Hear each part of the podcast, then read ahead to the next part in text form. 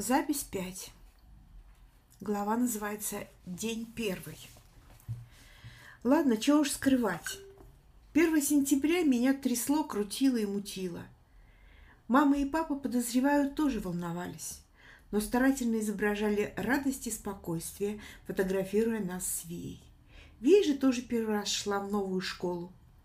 Несколько дней назад мы еще сомневались, идти мне в школу или нет – После той экскурсии мама и папа поменялись ролями. Теперь мама говорила, что не надо идти, а папа, что надо.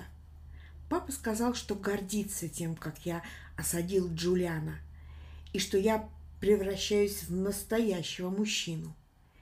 И я слышал, как он говорил маме, что она все время была права.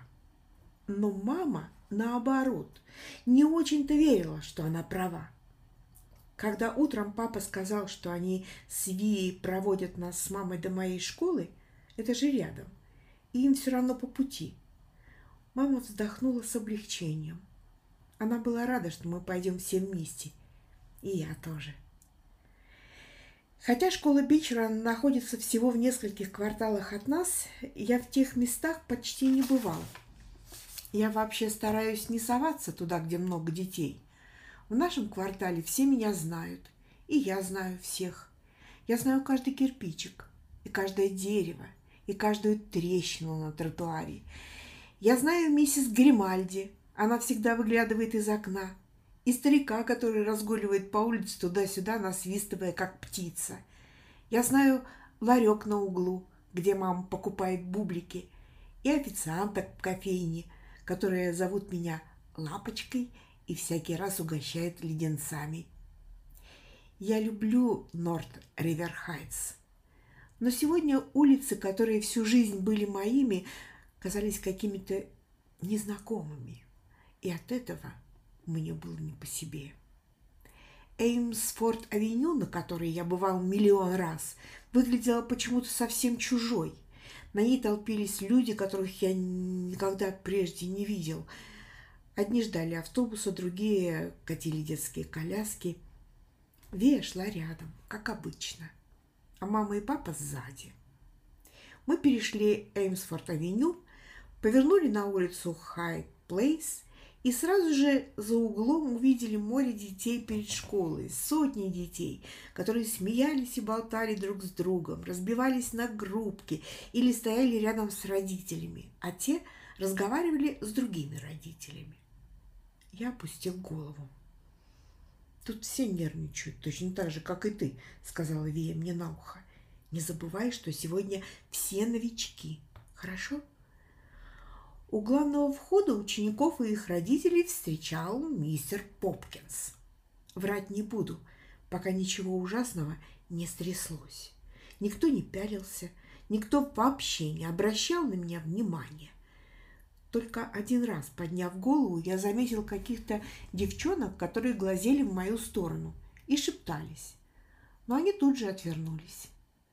Мы дошагали до входа. Ну вот, пятиклассник, мы и пришли. Папа положил руки мне на плечи. Удачи, я тебя люблю. Вера целовала меня и обняла. И тебе удачи, сказал я. Я тебя люблю, Ави. Папа тоже меня обнял. Пока. Потом и мама стала меня обнимать, но я понял, что она вот-вот расплачется, только этого не хватало. Поэтому я быстро отвернулся и скрылся за дверью школы. Следующая глава называется «Классный час».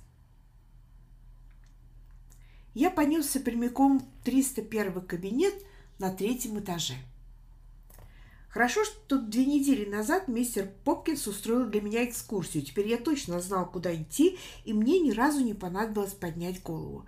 Конечно, в коридорах на меня таращились, но я изо всех сил делал вид, что не замечаю. Я вошел в класс. Учительница что-то писала на доске. Дети рассаживались за одноместные парты, стоявшие полукругом. Я выбрал ту, что посередине, самую дальнюю. Я подумал, что так будет труднее меня разглядывать.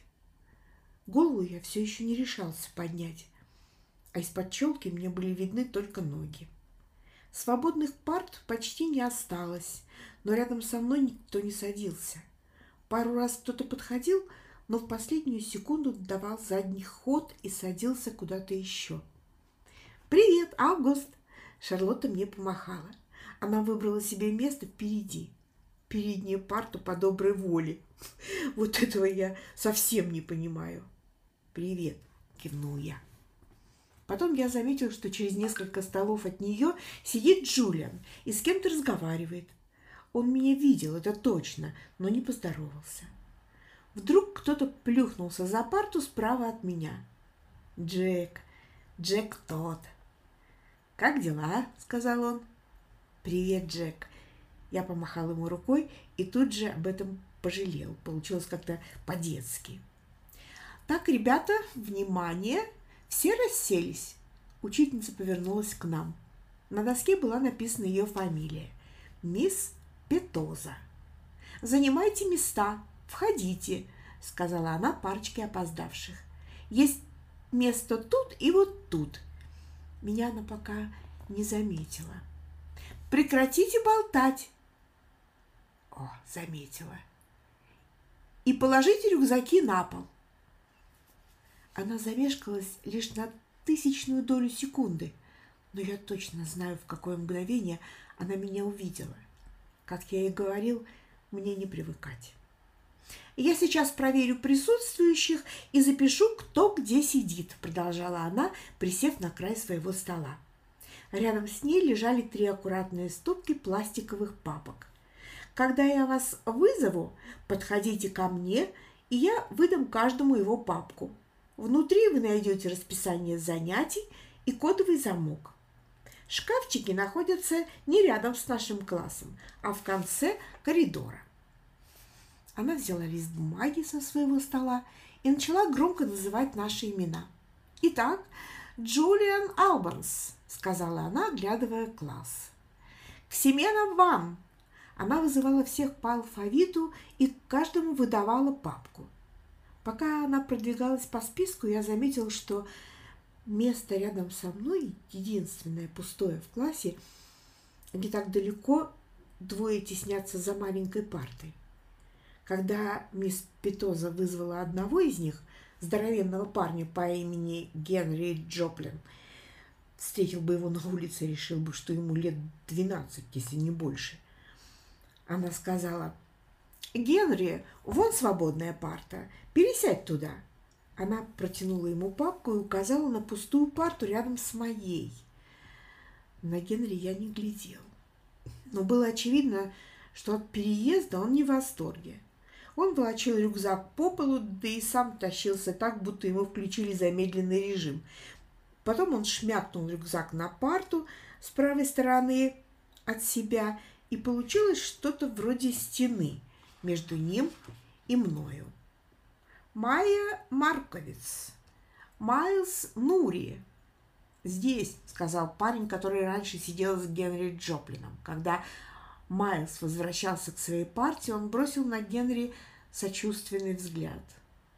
Август Пулман. Здесь, пролепетал я, чуть-чуть приподняв руку. Здравствуй, Август.